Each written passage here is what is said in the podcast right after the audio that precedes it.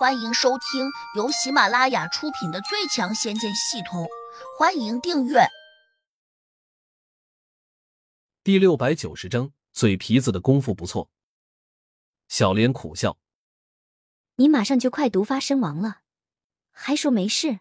我也没见你吃解药，你干嘛不吃啊？”展月娥附和道：“虽然你中了更多的毒，但吃解药总比不吃好。胡杨，你别硬扛了。”俗话说得好，人在耳檐下，不得不低头。何况这里没有外人，我们又不会因为你向百花娘娘求情而笑话你。这时，百花娘娘轻哼了声：“宁可毒发身亡，也不吃我的解药。小子，你有种！我看你能扛到什么时候？”胡杨淡漠的看他一眼，心里有些奇怪，因为就在刚才，他暗中用神识检查了一下自己的身体。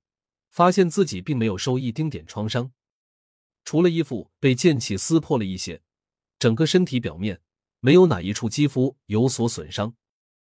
还有，胡杨还发现自己也没有中毒的迹象。刚才以为中了毒，心里着急，马上要挟百花娘娘，叫她交出解药。但跟着冷静下来，才发现自己没有中毒，自己并没有放出护体罡气，也没法展开琉璃金甲。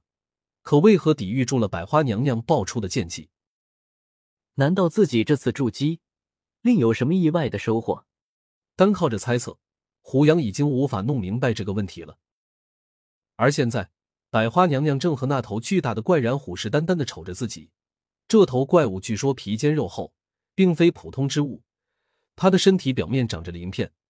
听百花娘娘之意，他刀枪不入，除非用法术才能打击到他。当然，任何灵兽都有一个弱点，那就是怕火。只不过等级越高的灵兽，抗火的能耐越强。只可惜七彩仙火上次几乎耗尽了法力，已经躲到重要空间里面修炼去了。胡杨没法再叫他出来攻击这头怪人。不过，胡杨还是心存了一丝侥幸，毕竟小白是只麒麟神兽，虽然在这个法力被禁锢的空间中，他可能无法变身，但凭着他的灵活。或许也能和怪然一战。正因为有了这个想法，所以胡杨没有一点惧意。百花娘娘等得不耐烦了，她冲着胡杨喝道：“我再次警告你，如果你还不肯跪下求饶，我就叫小然吃了你。”展月娥和小莲都吓坏了，两女都慌忙去推胡杨，均说：“快求情吧，在生命受到威胁的时候。”哪怕跪下磕头也不丢人。胡杨冷道：“我不会向这个恶毒的女人求情的。”你你怎么这样犟啊？展月娥有点气不过，赌气甩了下衣袖，又说：“我以前真是高看你了，没想到你只是一个没有头脑的莽夫。”胡杨没理他，依旧冷冷的瞅着百花娘娘，一边用手去抚摸小白的脑袋，用神识问他打得过这头怪人不？小白用神识模糊的回：“这么大一块，我可能吃不完啊。”胡杨心里一喜，如此说来，他还是有胜算的，便说：“吃不完可以多吃几回，先把它咬死，有没有问题？”“可以试一下。”“那你还磨蹭什么？快去吧！”对付这种低等级的灵兽，还要我先发动进攻，以后传回去，我会很没面子的。胡杨有点哭笑不得，原来他一直不肯进宫，竟然是这个原因。好吧，胡杨妥协了，那就等百花娘娘的怪然先进宫了。商量到这里，胡杨指了下百花娘娘：“你不是想叫这畜生吃我吗？你快让他来咬我啊！”百花娘娘一怔，有点诧异：“小子，你疯了吧？你是老寿星上吊嫌命长吗？”展月娥和小莲也大感沮丧，别人遇到这种情况，都唯恐惹火烧身，胡杨竟然还主动挑衅，这不是存心活得不耐烦了吗？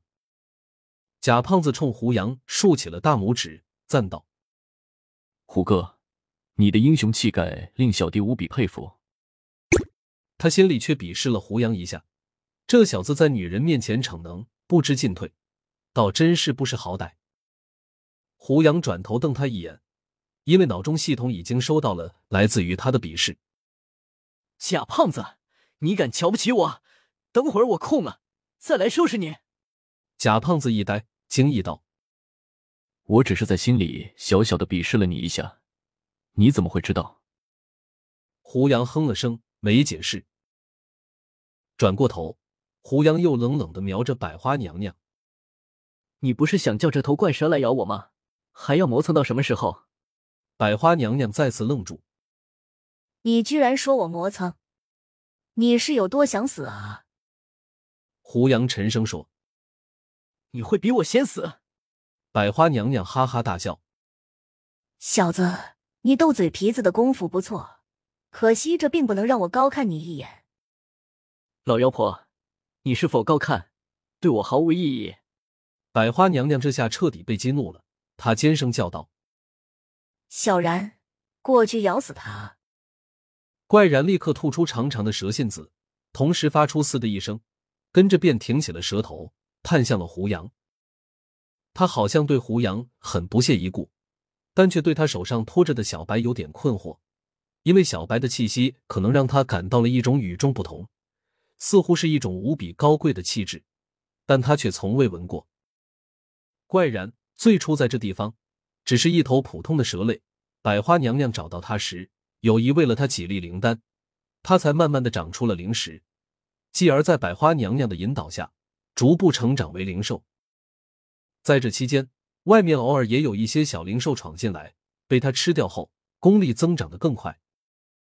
所以，怪然对百花娘娘非常顺从，如同点化他的恩师，也像喂养他长大的衣食父母。他对百花娘娘的感情。远比小白对胡杨来的更真实，但是感情并不能当饭吃。恰恰百花娘娘的见识不够，没有告诉他，这世上还有很多他无法吃掉的灵兽。